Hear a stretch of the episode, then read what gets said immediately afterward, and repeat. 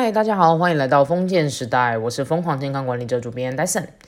在开始之前，我想要先说，就是最近整个时事变化非常多议题，对，不管是总统大选人究竟是谁要跟谁配，或者是民调几趴几趴等等这些问题以外，我们还遇到了一个很重要的议题，就是十一月十九号的时候。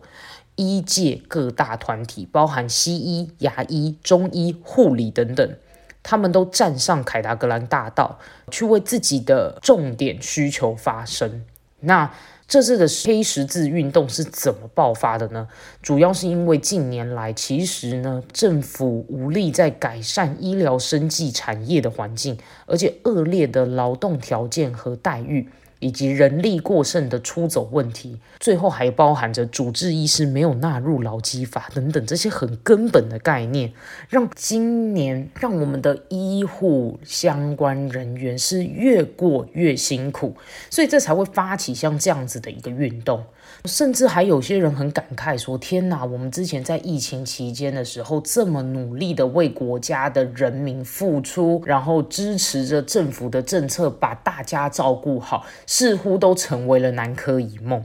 这件事情我特别的有感触。那也在我看完疫情之后，就觉得，哎。我很想要发起一次，把一集录下来，是专门在采访第一线中的第一线。那他们究竟在疫情期间的时候是怎么样来照顾人民，并且在从中发生了什么样的人性血泪？好好的让大家可以听听这些关于医护人员们的心声。所以今天这一集呢，希望大家可以听到最后，并且我们可以真真切切的了解到，其实医护人员在医院里面是真的非常非常的辛苦。那我就用我自己这一集为薄之力，那也是很希望可以让大家唤起，就是之前在疫情期间的记忆。你们所做的所有的贡献，绝对不是一场梦，在我们大家的心里面，你们真的是一个很强悍、很了不起的一群。好，那我们就废话不多说，赶快来开始今天的节目。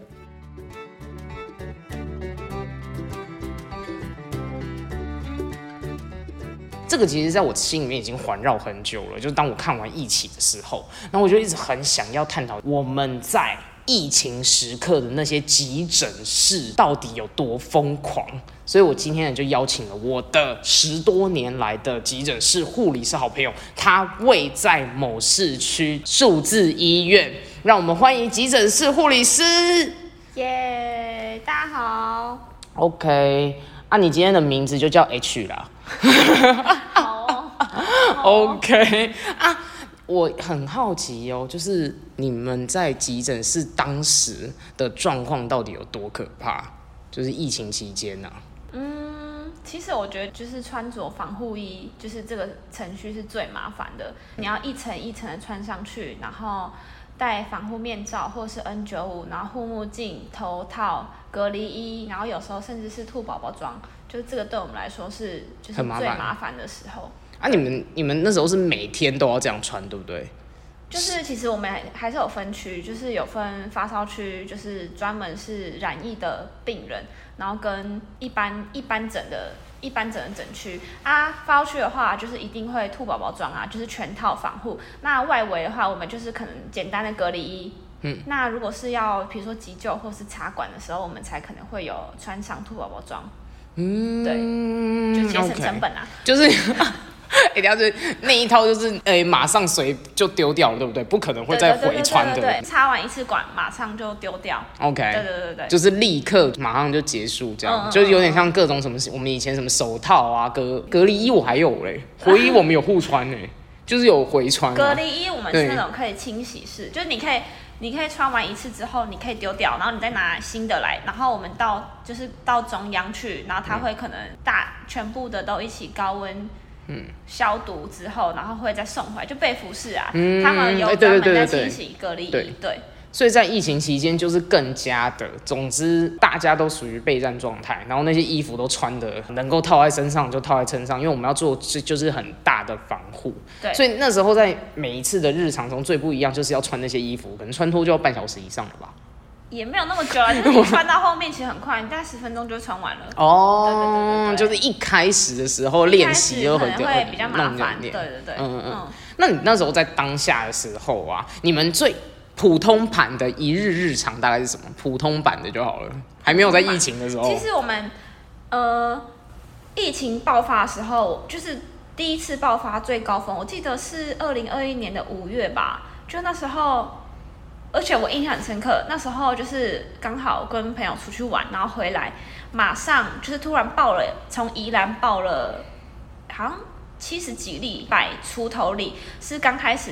就是第一次爆发的时候，然后我才想说，我才刚从宜兰回来，哎，嗯，然后那一天上班的时候，就突然全部的人就是全部，因为那时候其实前面大家已经比较松散，然后突然又在第一次又。爆发的时候，全部的人就是自动法帽啊、隔离衣全部自行穿上，因为之前阿长就是前面他都会宣导说哦，请大家穿隔离啊或什么什么，就其实没有人要鸟他。但那一次就突然爆了七十几例，然后一百多例的时候，然后大家突然就是自动自发的穿上隔离衣啊，然后法帽啊、护目镜啊什么什么，就大家突然都自动自发，然后开始更爆更爆的时候，你知道我们甚至。就是派了一个护理师到急诊室的门口当保全，哎，当保全讲，当保全讲有点就是，但是意思你就是你就从急诊室的大门口开始分流，就是他今天来的目的是什么？就是一般的人进出啊上下班已经不能从那个门经过，你要问他说你今天来的目的是做什么？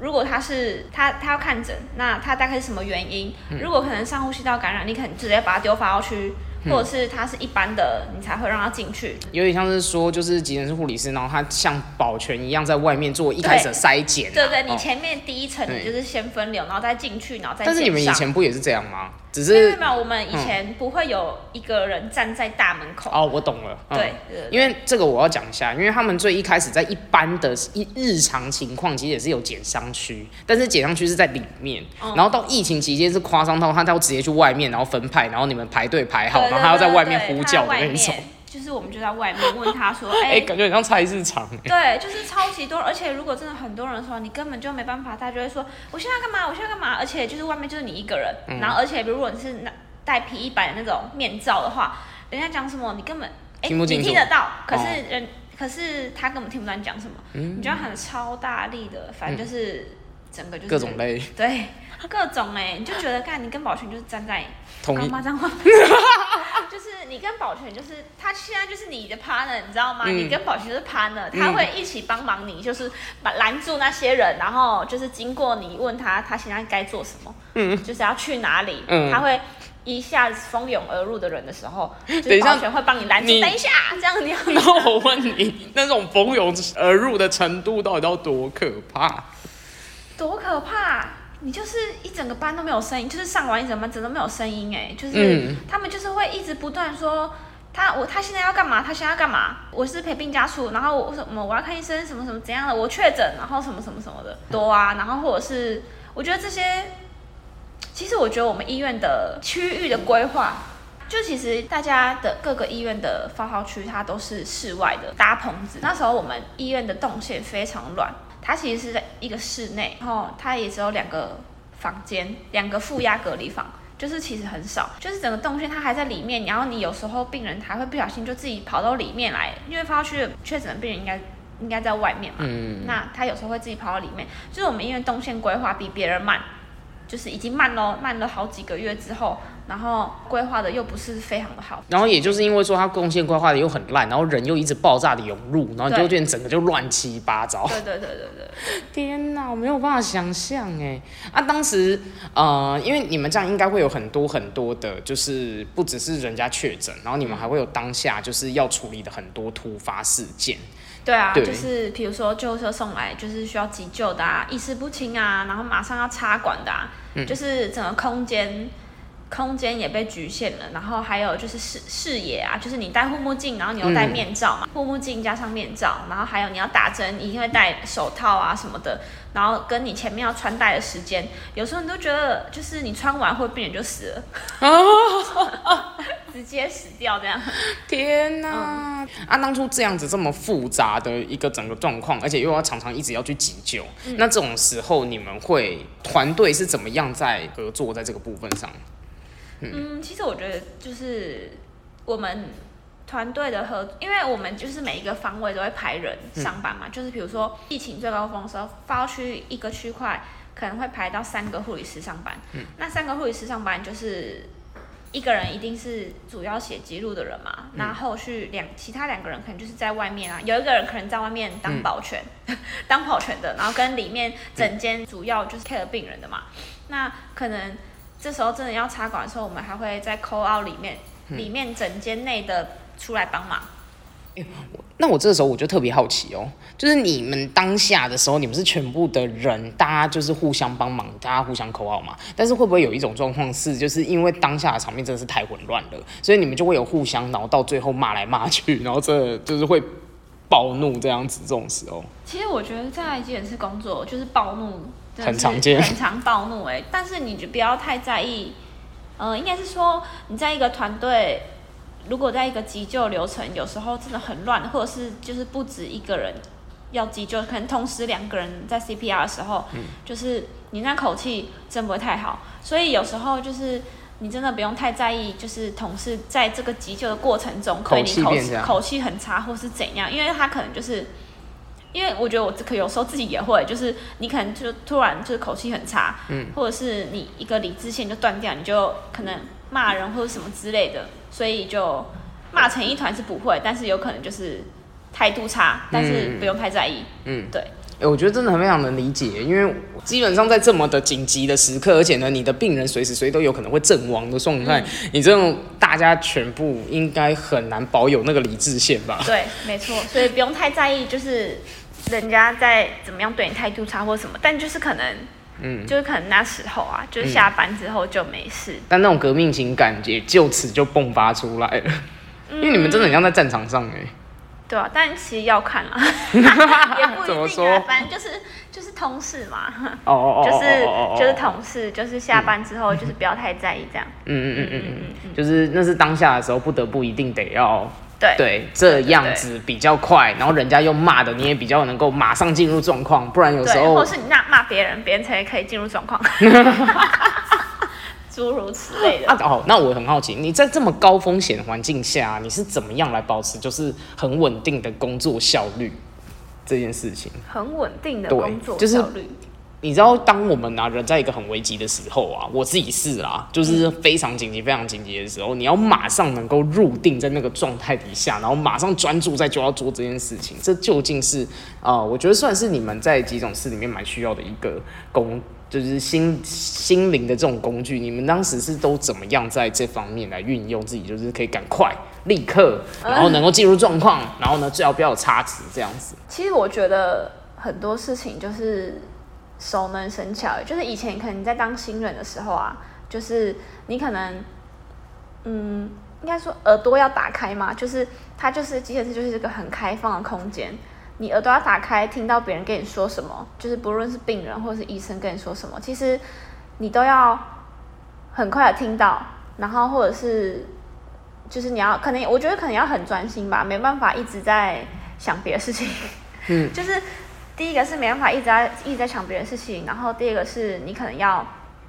就是你可能因为我们上一个方位都会有一个 partner，你们两个人一起上，你不会一个人上那个方位，因为一个人就其实是蛮危险的。那那我觉得你跟你的 partner 两个人就是如何有默契的上班，就是做好自己分内该做的事情，然后你知道你的 partner 在干嘛，对，你知道你的 partner 在干嘛，然后你知道你现在该做什么事情，就是你可能没办法在当一个新人的时候你就马上，能够这么 on time，，然后又再这么入定进入状况对。对对，可能没办法那么快入定，但我觉得就是就是我觉得熟能生巧，就是你做久了之后，你就你就大概知道现在该做什么事情，然后你的团队合作，或者是你 partner 需要你，或者是你需要你 partner 的时候，嗯就是我觉得团队合作其实是蛮重要的。嗯，对对对，没办法那么快入定，但是就是你慢慢做，慢慢做，慢慢做，你久了你就会，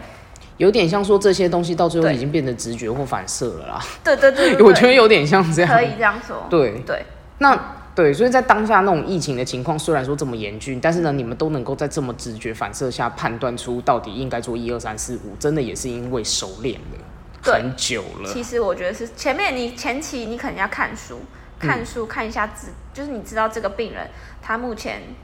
大概就是呃，应该说他一个病程的变化大概会怎么样，或者是你不知道他为什么这样的时候，你可能回去翻书，那就是课本上可能跟你说哦，因为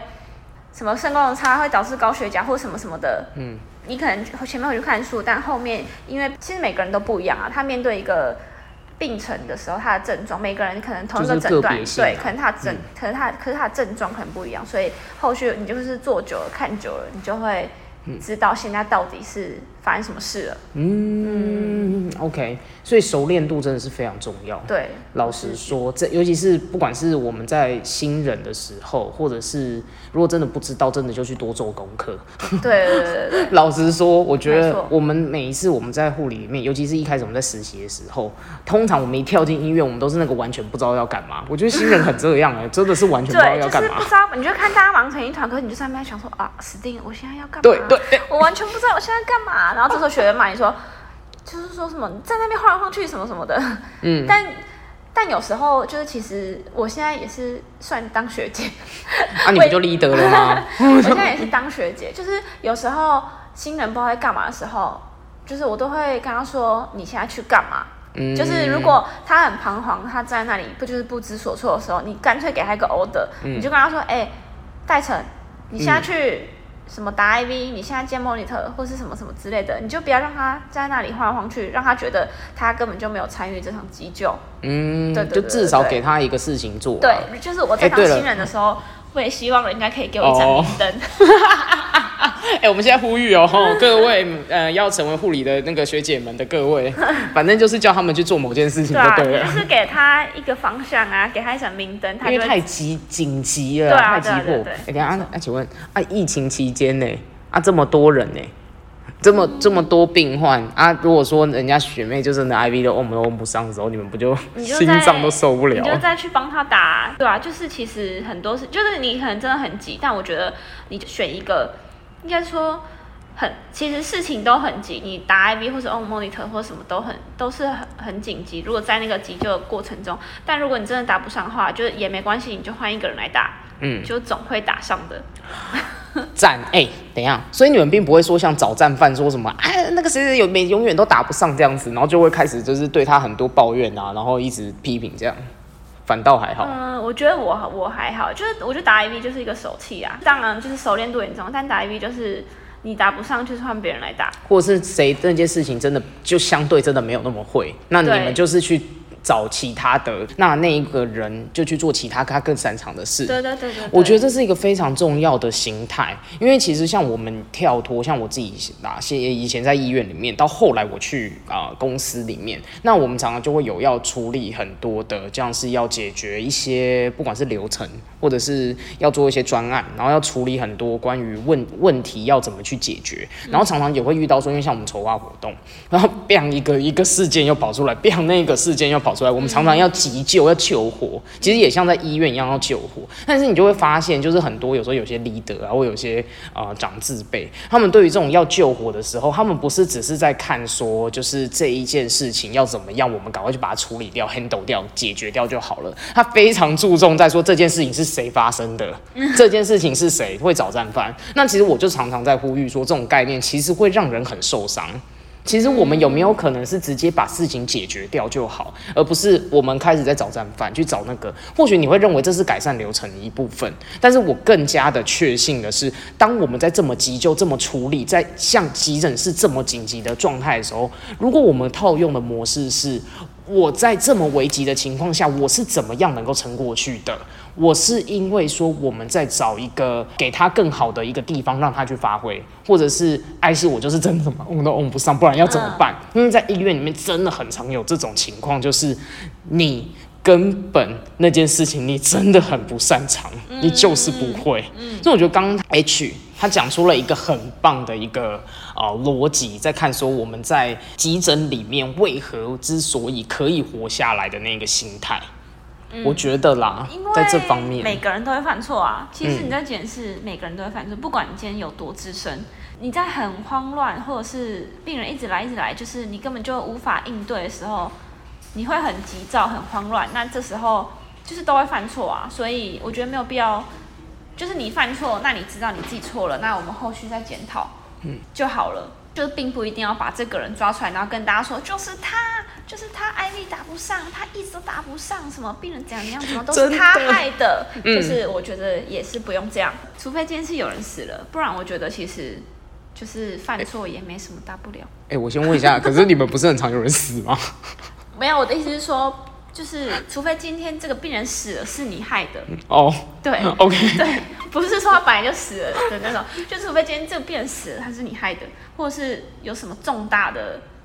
就是你应注意而未注意的疏失，嗯，对对对。OK，所以这种情况下的时候，我们你自己要有自己的那颗螺丝，你也要选紧。但是如果真的有什么事情真的做的没有那么到位的时候，也不要太在意，因为呢，其实旁边的大家的团队都是很 cover 的，都是很棒的。所以在这一块，所以我就觉得觉得很了不起耶。我老实讲，我觉得很了不起耶。哎，对，那那我有点好奇哦。我因为我当时我在录这一节的时候，我就一直跟那个 H 说，就是拜托拜托拜托去看一下《义气》。嗯，对，我想要问你啊，你看了《义气》之后，你觉得最有共鸣的点在哪里？我我最有共鸣的点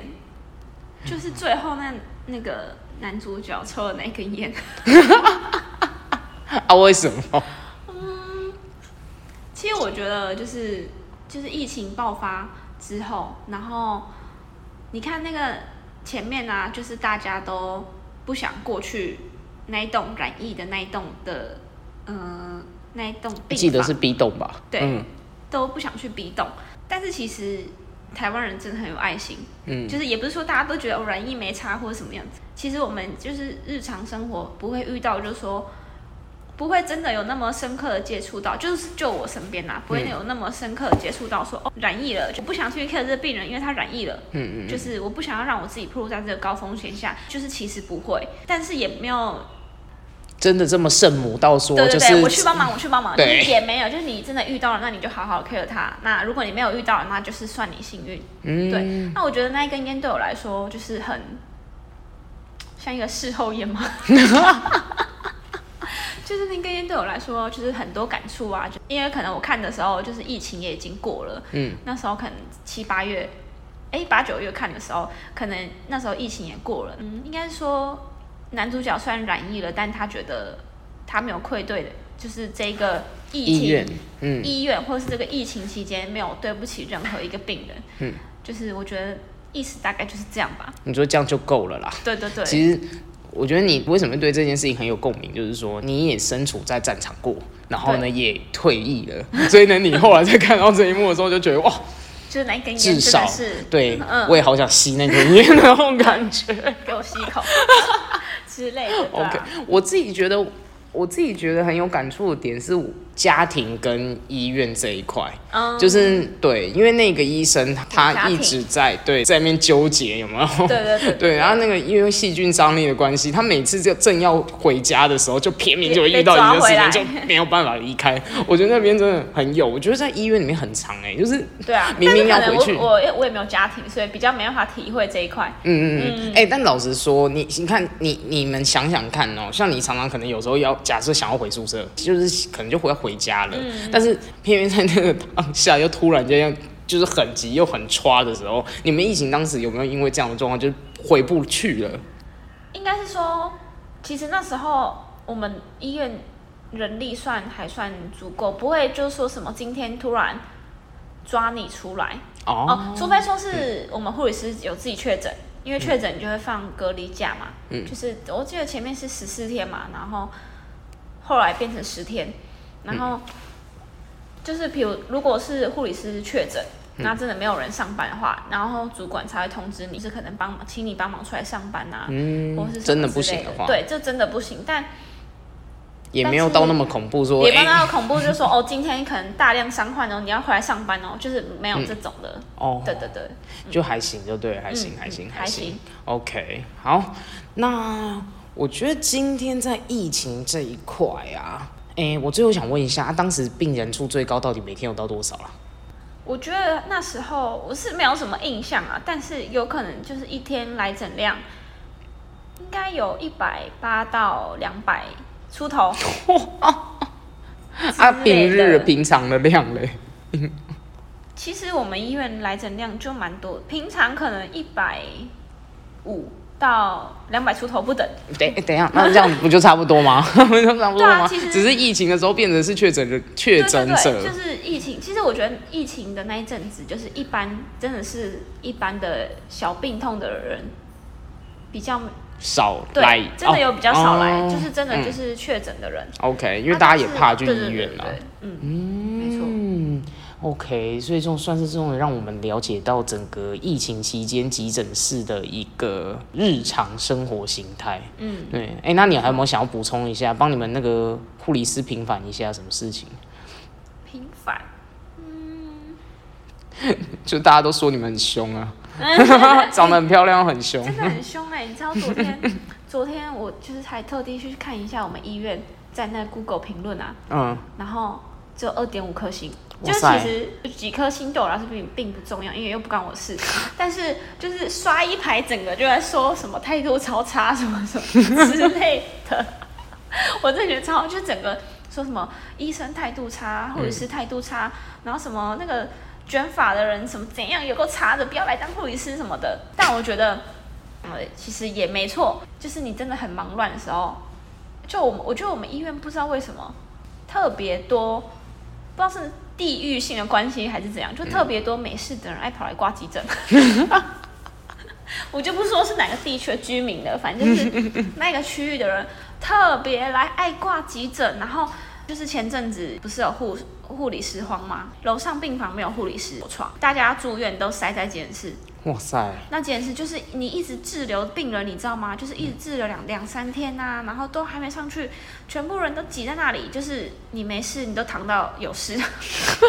真的你没事都躺到有事，嗯 那那意思我解读一下，就是没事的原本只是可能小小的一点感冒，到最后都搞到肺炎、这样对，就子。是之类的，你没事都躺到有事，那你但是大家都还是一直要来，一直要来的时候，你护理师态度真的不会好到哪里去，那医生也是厌世到不行。就是你的工作永远做不完的那种感觉。对对对，你就是永远就是那个循环，有有点像是你知道塞在急诊室的意思，就是你那个食物放烂啊，会在那里腐烂，你就是没有上去病房，你就是一直塞在那里，就是没办法循环，没有流通的时候，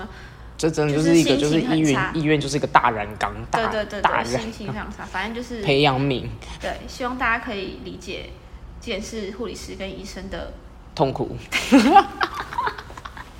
没错 OK，好。OK，我真的觉得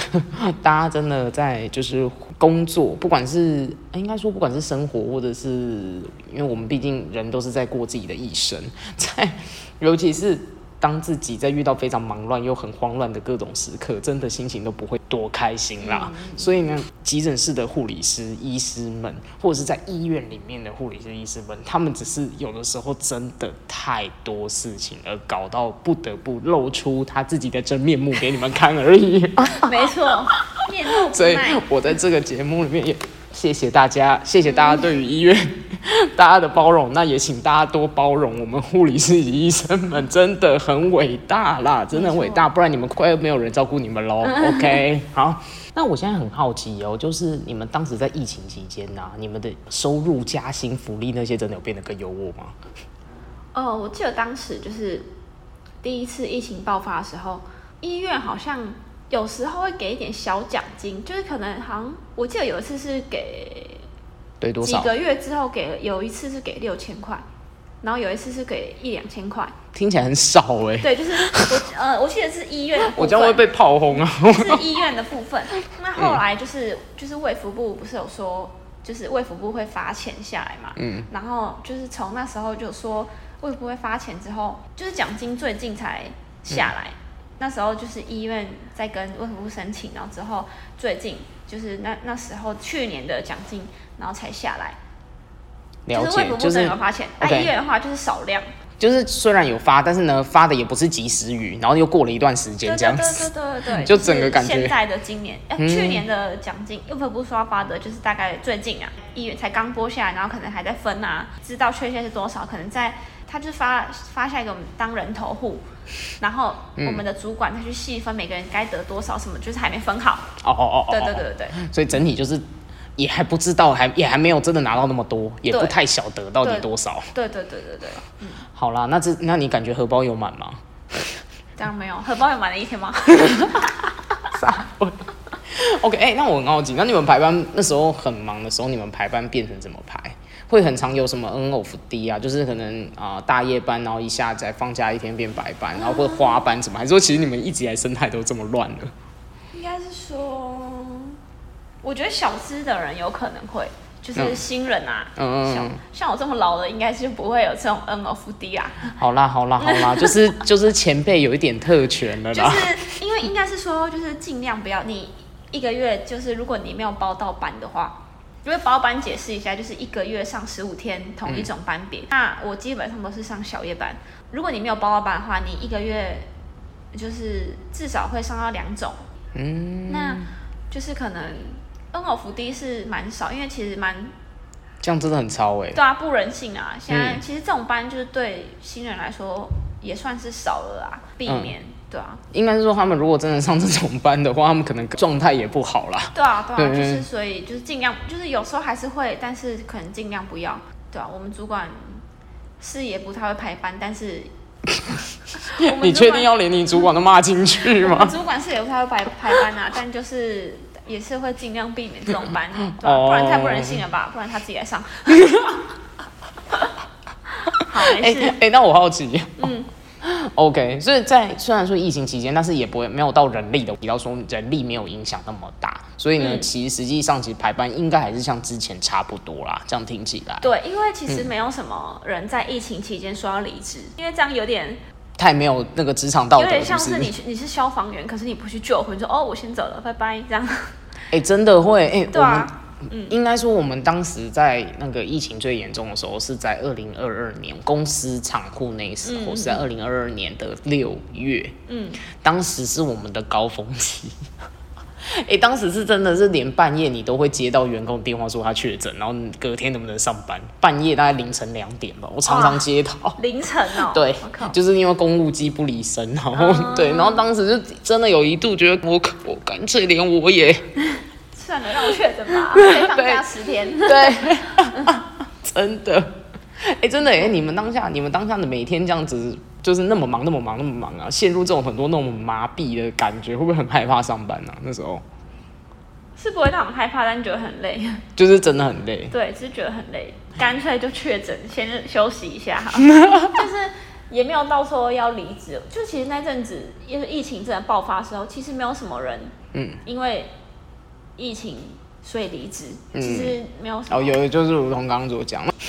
真的真的有，就是干脆确诊，然后休在在家休息十天，嗯。就是好比你现在来，比如说有人确诊嘛，那比如说我记得有一次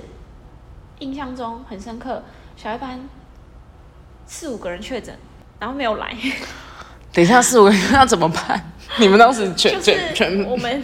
就是请看病房有没有人可以来支援啊，之类的哦或者是小夜班硬扛啊，嗯嗯嗯，就是之类的。OK，对对啊，对啊，就是确诊啊，或者是比如说你就是被抓班啊，对，就是请人家出来上班，就是如果真的太多人，就但是这种情况毕竟还是少数啦。嗯那那我问你哦，你那时候是什么样的信念鼓励你可以继续撑下去？你是什么样的心情啊？其实我觉得台湾人真的很善良，因为你在疫情期间，不是很多人会送物资吗？呃，有时候你就是会觉得哇，就是开心，就是大家都一直送东西来，这样会太贪小便宜吗？就是每就天都有是一个大神这样。对啊，你就疫情高峰期，每天 都有大的，你就觉得哇，就是台湾人也太善良了吧？就是比如说送护手霜啊，嗯然后送什么？我记得 Uniqlo 排汗衣啊，然后或是排汗衣也太好了吧？对啊，排汗衣啊，或者是每天都有大的送东西来，然后你就觉得哇，台湾人也太善良了吧！每天主管都在分东西之类的所，以就是每天都会有不一样的礼物在医院里面。对啊，或是有时候就是会送午餐啊，而且午餐应该是最多的吧？对送吃的。送吃的，你知道我们有那种纸消灯，比如说你确诊了，然后病人可能去住院了，然后我们都会用那种纸消灯，因为像是紫外线杀菌的。那纸消灯啊，一台啊一百万，彭于晏送了一台哇。给我们医院。哎、等下这样会不会查得出来？之后知道这一家医院是谁啊？彭于晏，哦，可是他可能没很送了很多医院啊，表面我觉得哇，就是赞哦。也太那个吧，就不止他，就是还是有很多。我记得那时候是谁啊？好像也是一直来送午餐加用节嘛。这样哦，哎、送午餐啊，有有有有有。他，送很多嗯各个院，就其实很台湾人很善良啊，就是就是接收到大家的善意，我大神心态，然后还还有很多就是病人啊，就是我觉得很多就是你你照顾件事其实留置的时间很短，嗯，你照顾病人，那病人如果他再上去可以跟你说一声谢谢，其实我就觉得一切都够了，也没有到一切，就是可能某部分就够了吧。比如说，至少心灵有点安慰的那一块，有被满足到这样。那你自己在经历过这些疫情啊，然后你目睹过一次一次的案例里面，你有没有看过什么事情是让你觉得真的是不符合你自己的价值观，然后但是却发生的事情？其实有非常多。其实我觉得出社会之后，人性黑暗面那种感觉。对啊，本来就是会有很多东西不符合你的价值观，可是就是在这个社会上存在。其实我觉得。有时候你发生一件事情，你不认同好了，就是因为跟你的价值观不符。但我觉得你试着去理解，就是那个人为什么会这样。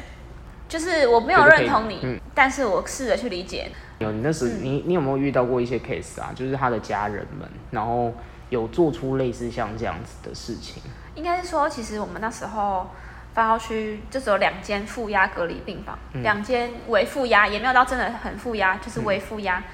第二次疫情爆发的时候。嗯，大概过年二零二二年的大概二三月，真正第二次爆发。那爆发完之后，可能经过了一个夏天之后，再到冬天，那时候也是个高峰期。那时候因为只有两间嘛，但确诊的人真的非常多。那我们确诊的人如果是轻症，你是在户外稍等，但户外其实也是算冷。那有时候你就是会因为觉得很冷，所以你可能前面比较没有病人的时候，你就把轻症移到房间里面。但是后续你真的有重症需要使用房间的话，比如说你要有氧气啊，或是你要帮他接一些 monitor 的时候，那里面的人不愿意出来，就说他那你就会咆哮啊，为什么我要出去什么的？很多人就是我们上发区的护理师就直接被就是被里面的家属咆哮，嗯，就是说你什么叫他出去？外面那么冷，怎样怎样？那你为什么不给我们赶快上病房什么的？但其实我觉得这件事夹在中间。也很为难，对，是非常为难，因为我觉得病人要不要赶快去上去病房住院，完全都是病房护理师决定，嗯，或是加护病房护理师，或是医师，加护病房的医师决定你这个病人现在可不可以上来，就跟我们完全没有关系。我们真的是最想要病人赶快上去的人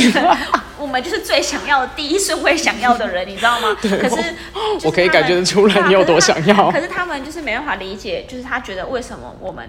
急诊室护理师不赶快让他们上去？嗯，现在要把他们请出去，然后就是在那边乱骂。其实乱骂的人很多，但是我觉得这种事情就是，你今天又不是说因为这你看他不爽，你这间这间病房不想给他用，是因为有更需要的人，需要氧气、需要插管的病人需要使用这间房间，但是使不出来 就是不出来，就是不出来。你是真的，你们好说歹说的跟他讲，他都完完全全生气啊，恼羞啊，然后就是不出来的这种人，其实不算少数。对，其实这种这种不想出来的人是。大多数人不想出来，你有一个温暖的环境，你有什么要出来？就是我也可以理解你有什么不想啊，外面就是真的很冷啊。嗯。但是现在就是有比你更需要的人，你需要让出这间房间。嗯。对。可能不符合你价值观的事情。OK，但它就是发生了，就是有很多这种已经没有在管就是仁义道德的问题，对，现在就是大家就是只顾着自己的那种利益而生的那种感觉。其实很这种人也是，这种人其实也不在少数，但是不要被这种人影响，你还是要保有你的，就是保有自己的那种心态。对，因为我觉得你回溯到你刚刚前面讲的一个东西还蛮有趣的，就是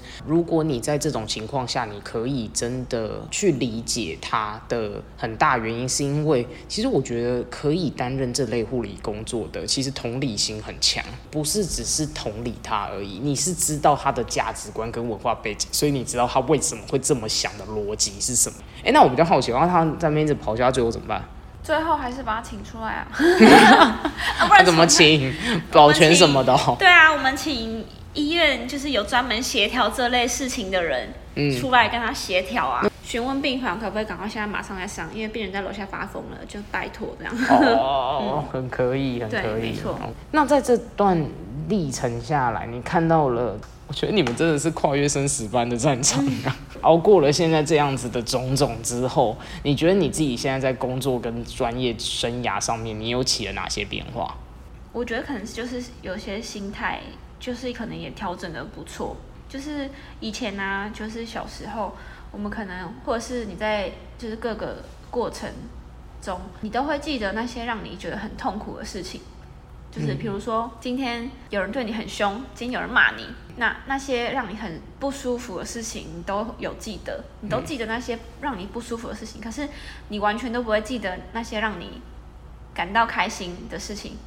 是吧？就是你开心的时候，你可能会你一瞬间开心，可是你可能隔天又忘了。但是你今天为了一件事情难过，你可能会难过很久。对，那其实我觉得就在这个过程中，就是我去。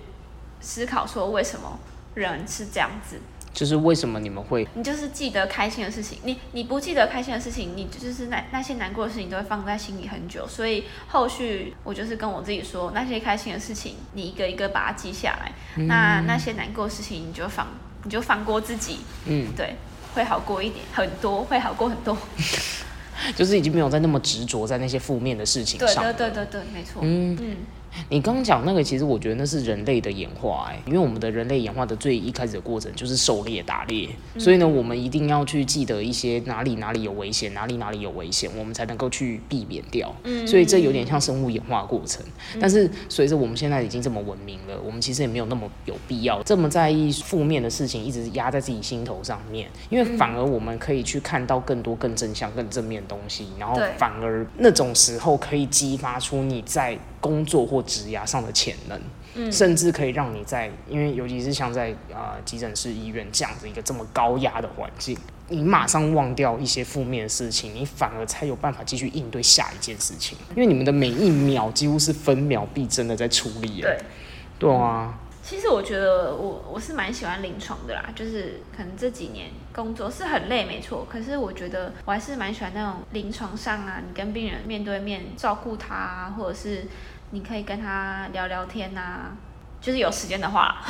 有时间的话，你可以跟他聊天。其实我觉得我蛮喜欢是这个临床工作。你会喜欢临床工作的原因是因为？因为我觉得，如果你比如说，就是你面对病人，你就会想要把他照顾好啊，他被你救活了，他从你的手上被你救活那种感觉，就其实还是让我会觉得很开心。嗯，就是你整个人把他救活了。嗯。他本来快死了吧，救活你就会觉得很开心。就是有有点像说你是真的在战场里面，然后呢，把病人从原本可能危急或濒临危机的时候，然后你把他救活，你对于这件事情很有成就。对，就是其实我蛮喜欢就是这样子的。嗯，你把他从鬼门关拉回来，嗯的那种感觉。对。天呐，应该这么讲，就是可像你们愿意继续留在医院里面，我会想要问这一题，就是这真的很可贵。为什么会愿意继续在医院里面服务大家？其实真的就是有一类人，是因为如果说病人们他们真的有很多的生老病死的时候，你们把他救活那种成就感，是你们很坚持的地方。OK，好，那我们今天的节目就到这边结束啦，感谢 H。跟我们聊这么多，就是关于疫情期间的小故事跟小秘辛，谢谢，谢谢大家，拜拜，拜拜。嗨，大家，不知道听完这一集之后心得感想如何呢？我觉得医护人员们是真的非常的伟大而且辛苦，他们在第一线里面照顾病人，并且常常下班是拖着非常疲累的身躯回去面对家人。在他们疫情的那一段期间里面，甚至每一次是非常担心自己会不会就这么带了病毒回家。他怕的不是自己染疫，而是他很怕这些病毒会让自己的家人受伤。或者是他们也担心说自己这样子的疲惫与压力是没有办法抒发，最后不小心会迁怒到自己的家人。那这些状况其实是各式各样，很常会在医护人员界里发生的一个现象。那他们其实并不是战士，但是却在当时的这个情势所逼，他们很优秀，我觉得很敬业的一群示范。最后，他们最微薄的希望。就是希望所有的同事都可以健康平安，包含他的家人，以及他们能够竭尽所能的保护身边的人，让他们可以继续好好的生活，可以安心的回家。我认为是他们的心声呐。所以呢，如今医护人员们已经努力了，也撑了这么久，终于撑下了疫情，那也让台湾的整个社会又重新燃起了新的波荡。所以我在这一集也不完全只是希望大家记得就是医护人员的精神永存，而是我更想要呼吁着大家更加的去想到，如今的医疗社会在台湾其实相对来讲比较黑暗。或者是有一些政策上面一直没有办法改善的一些社会议题，我们有没有办法用更多的关怀来支持医疗人员们，让他们是能够真正的获得一个合理而平等的待遇？这是我在这一集里面也很想要跟大家呼吁的一个很重要概念。一直以来，不管是在以前的实习的环境，或者是在后来他们医疗单位里面去学习，逐渐长大，大家其实每一个人都不好过，而且都在各式各样的各种压力下去长成自己的那一朵花来。我觉得医疗人员们实至名归，真的是尽心尽业在做自己工作的一群。能不能获得一个至少是合理而且应得的报酬跟待遇？我觉得这真的是一个非常非常重要的议题耶。那这也是我用我这一己之力，我想要在感恩节前夕推出这一个内容，就是想要让大家可以好好的去醒思，就是有这样子的一群专业人士。他们是用自己的生命、专业来照顾台湾人，我们有没有机会站出来给予他们支持？我们是真的非常的感谢医疗人员们的努力，然后也希望政府们可以真正的体恤医疗人员们为台湾的付出与打拼。好，如果喜欢我的节目，欢迎帮我订阅并按下五星评分，并且可以分享给更多的亲朋好友，让他们可以知道。更多关于健康促进、心理韧性及医疗社会等等相关的议题，让更多的人可以更加的了解，让大家都可以对于健康的身体与心灵有更多的生命态度跟启发。那希望有更多的人可以知道这个节目是关心种种关于健康与医疗相关的社会议题，并且希望能有更多的人了解我们医疗人员们的心声。OK，那就在这边，谢谢大家的收听，让我们一起活出健康任性，累积你的生命超能力。我们下一集再见喽，拜拜。